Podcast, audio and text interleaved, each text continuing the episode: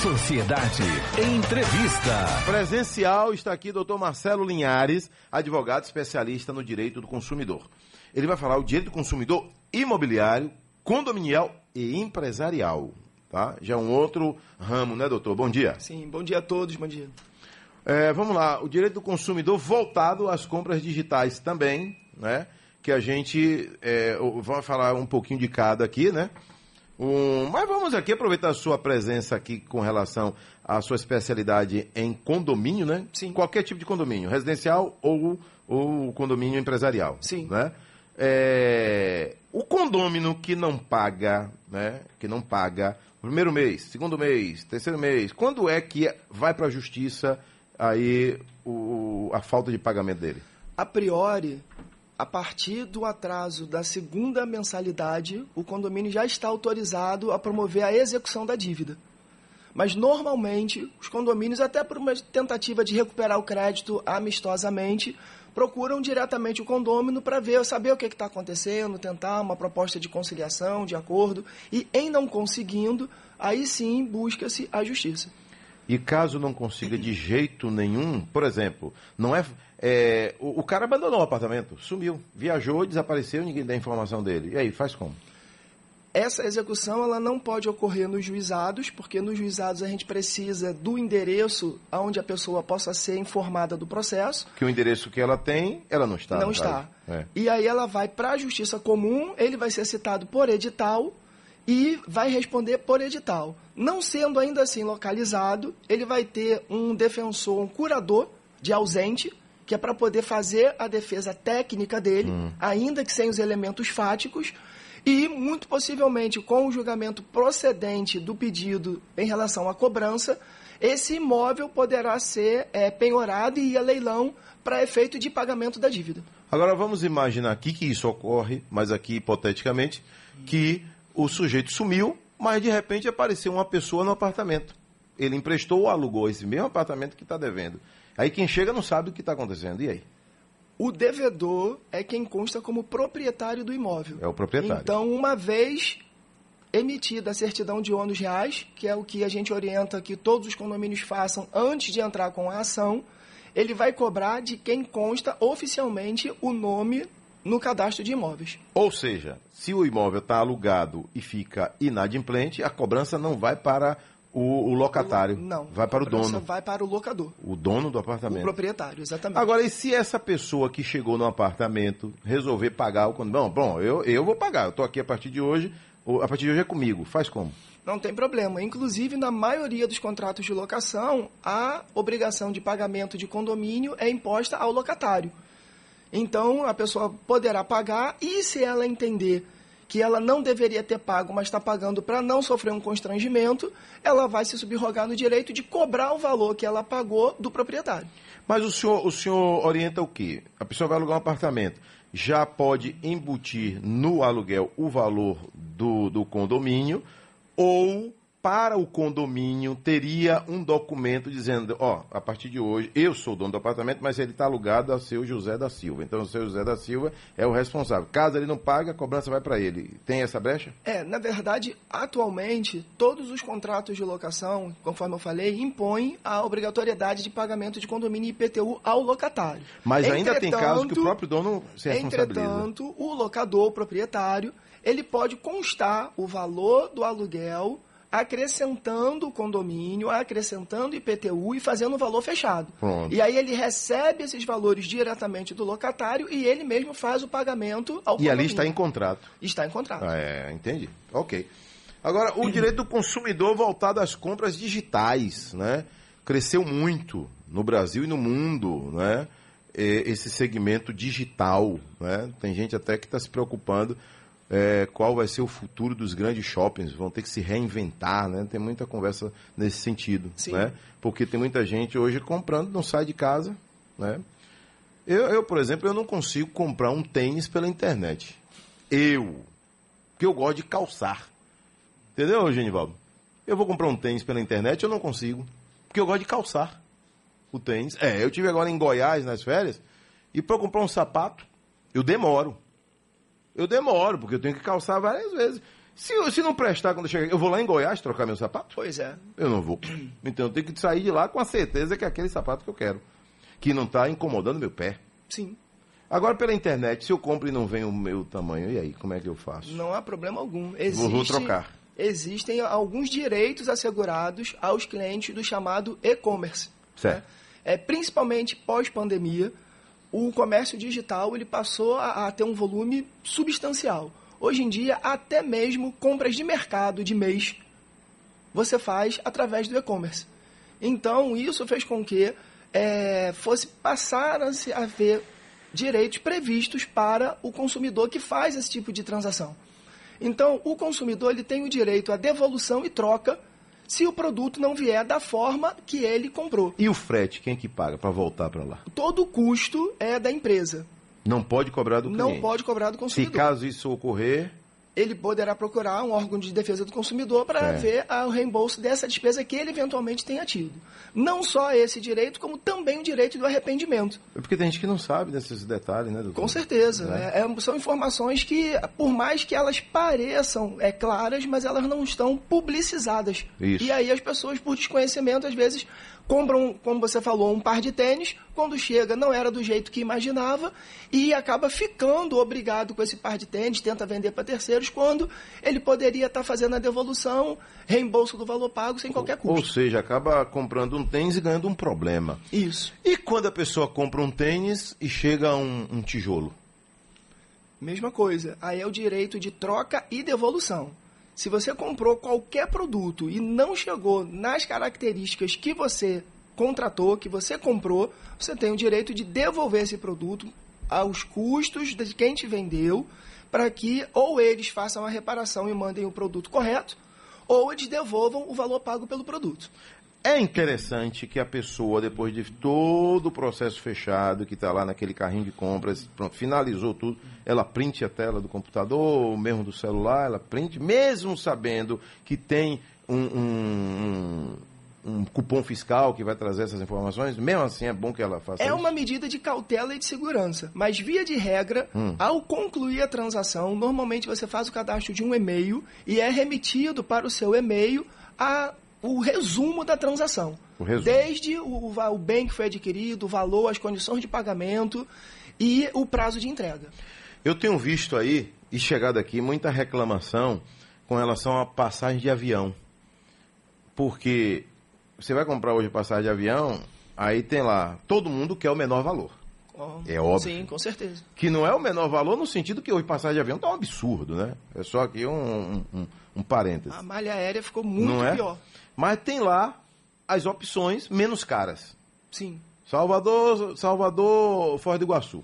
Aí o cara tem lá diversos preços, de 1.500 vai baixando, daqui a pouco tá em 900. Ele, poxa, vou pegar de 900. Não tá barata, mas tá melhor do que 1.700. Só que ele não observa que é de 900, não lhe dá direito a levar mala. Não é isso? Sim. Não lhe dá direito a levar X, X, X. Malmente uma mochila, malmente uma mochila e talvez uma necessaire de 5 quilos, sei lá. Mas está lá escrito, só que ele não observou. Quando chega para fazer o check-in, aí recebe a novidade. Até onde ele tem direito aí? É, o que acontece é que, nesse caso de compra de passagem aérea, as empresas são obrigadas a colocar, como você falou, o valor da passagem e a categoria do bilhete. Então, para cada bilhete existe um- uma espécie de serviço agregado. E no bilhete de menor valor vai estar especificado o que ele pode ou o que ele não pode. Inclusive levar. não pode é, é, é, mudar a data e o horário. É, na tá lá verdade, é, escrito. ele não pode fazer alteração de data É. sem que com isso ele tenha aplicado alguma penalidade a ele. Que vai pagar uma multa. Exatamente. Que na maioria das vezes, nas passagens mais baratas, é de 100% do valor da passagem. Ou seja, ele perde o bilhete. Perde o bilhete. Agora, então, então é interessante que a gente oriente, todos nós somos consumidores, né? A é, é entender que a gente não tem só direitos, a gente tem obrigações também. Sim, com certeza. É muito É. importante que o consumidor leia.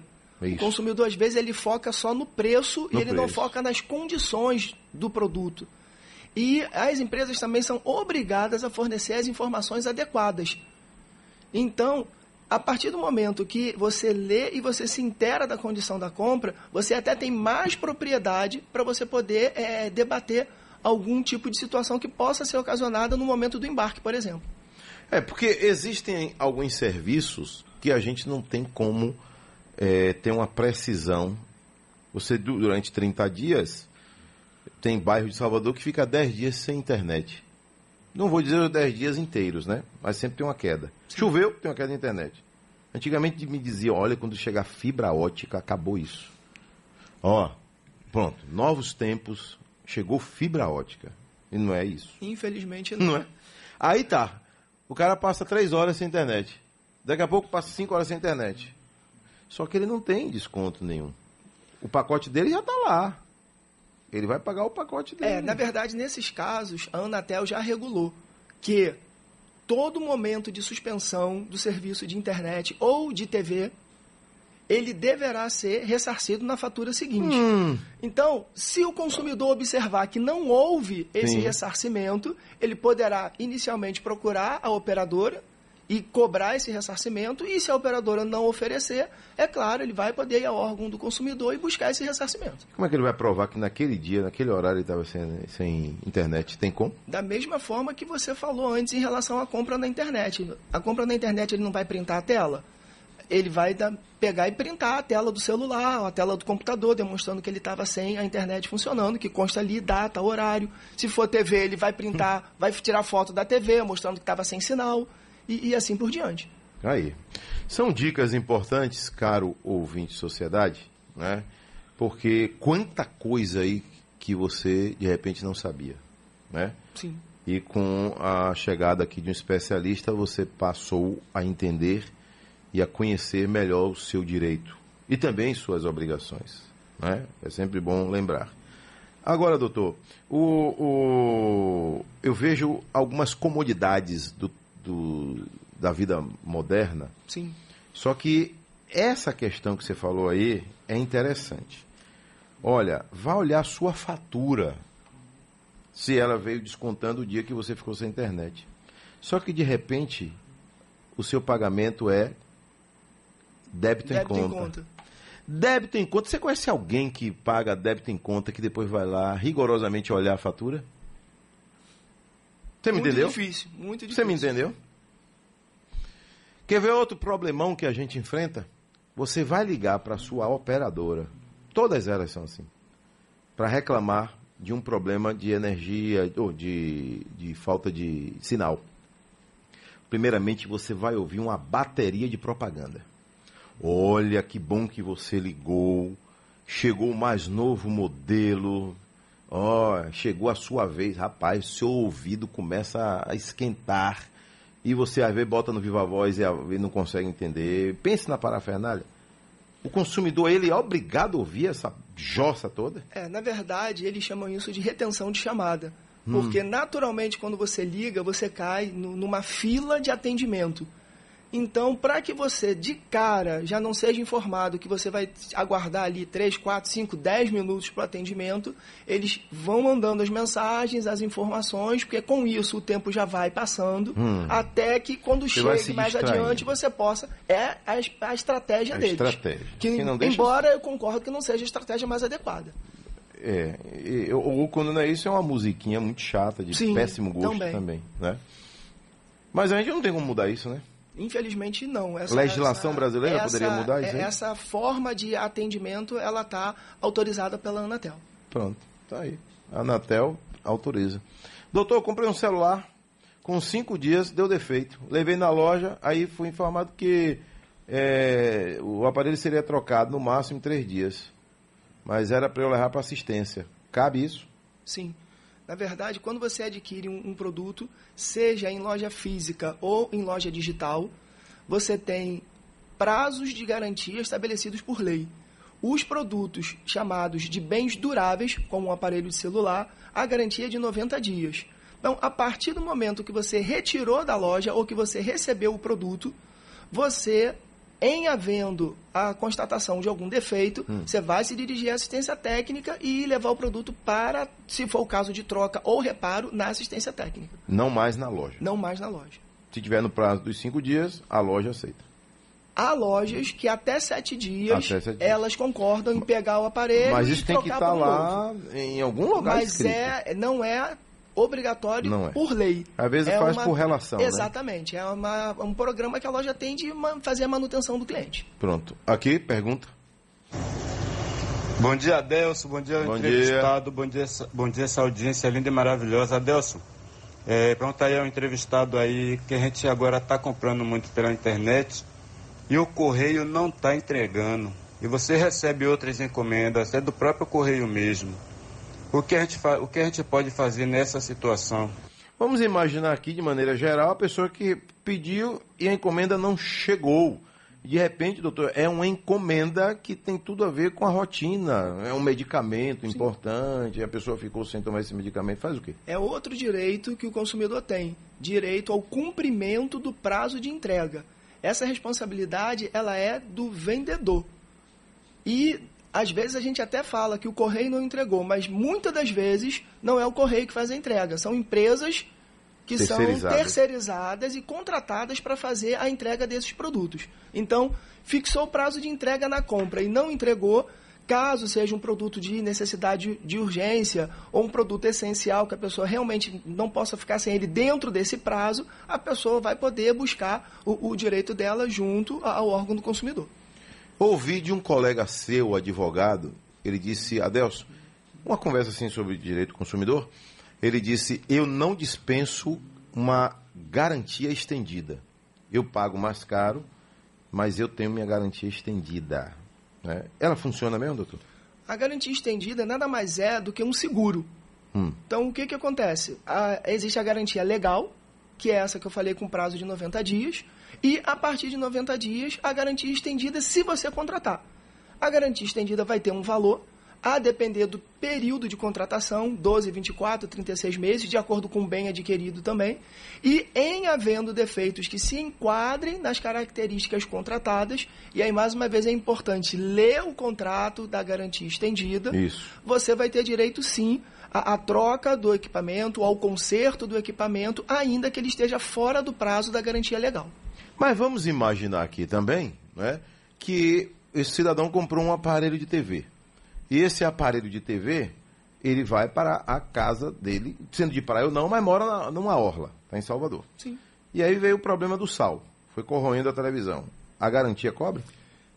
Tem Não, que eu ver vai dizer, que tá depende do que no tá lá. contrato. Mas Em- esse via contrato, regra, mas esse contrato não acaba sendo é, generalista? Serve para todo mundo? sim, é um contrato de adesão, inclusive, De adesão, que você não mundo. tem a opção de falar, ó, mas eu moro na beira da praia, eu preciso que conste aqui que no caso de salitre também vai estar incluído. Ah, entendi. Não tem como. essa opção. Não tem como inserir essa cláusula. Não, é, não, é um contrato, como eu falei, um contrato de adesão onde ele o, o Ele consumidor serve é para todos e você vai ver se o seu problema se encaixa ali, né? dentro dele, exatamente. Aí, pronto. Contrato de adesão. Geralmente ele é o quê? 10% é do, do valor do, do bem? Ele vai variar de acordo com o tempo O de tempo. contratação. Ah. Conforme eu falei, 12, 24, 36, 48 meses. Tá aí, ouvinte de sociedade, né? O que não falta aqui é, é pergunta, mas o tempo, ele acaba sendo o senhor da razão, né?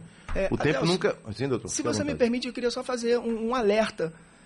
Desconfiem de preço muito abaixo do preço de mercado. De mercado, isso. Normalmente, quando você vê uma propaganda na internet, quando você entra numa loja de internet que você queria comprar, por exemplo, uma TV que no mercado ela está custando dois mil reais e ela está lá por 1.200, algo deve ter de errado. A gente está tendo muita incidência de golpes dessa natureza, onde o consumidor vê uma, uma promoção que ele fica é, a- a- atraído pelo valor e, na verdade, não é uma promoção, é um golpe. Isso Então, assim, pela internet. Pela internet. Porque se for na loja física, Na loja o cara vai física, tirar não. dúvida na hora. Na ali, loja né? física, a loja é obrigada a cumprir Pronto. a promoção É, que Uma tá coisa é uma coisa, outra coisa é outra coisa. Agora- e a gente está falando de outra coisa. Pela internet, pesquise antes o que Isso. você quer comprar. E se você encontrar uma diferença de preço muito grande, desconfie. Isso. E um, um outro alerta é: qualquer e-commerce deve prestar as informações pessoais da empresa na internet. Então deve ter o CNPJ, deve ter o endereço, deve ter informações que possam ser úteis em Pronto. caso de você buscar o seu E direito. hoje já tem até a questão do rastreamento, né? Que você acompanha o seu produto. Agora, diferentemente de você estar pesquisando uma passagem aí para de repente para a França e tá lá o tempo inteiro um valor e do nada aparece lá 30%. Sim. Aí o cara não desconfia tanto, né? Porque trata-se de uma companhia aérea. De uma companhia aérea ou de é? algum site de agência de turismo de referência. de referência. Que você ligou também para confirmar. chegou. Isso. Desconfie sempre Não se faça tá depósito diferente. Não seja tão afoito nessa hora. Da mesma forma, receber o boleto para pagamento, observe se os dados de quem vai receber o crédito do boleto estão compatíveis com os dados da loja. Da loja. Porque às vezes você recebe um boleto em nome de pessoa física com CPF que não tem nada a ver com a loja. Nada você paga e caiu num golpe. É. E você que vai contratar o buffet do seu casamento, abra seu olho também. Que de repente você contrata o buffet que é para fornecer mil empadas. Se vier 900, você vai contar? Essa Não vai, daí tá é vendo? boa. Você não vai contar se tem 900. Na hora do seu casamento, você vai contar? Você vai contar? Você encomendou 2 mil quibes. Aí o cara mandou 1.500. Você vai contar? Peraí, para o casamento aqui que eu vou contar. Doutor Marcelo Linhares, um abraço, tudo de bom. Obrigado, um abraço, bom dia a todos.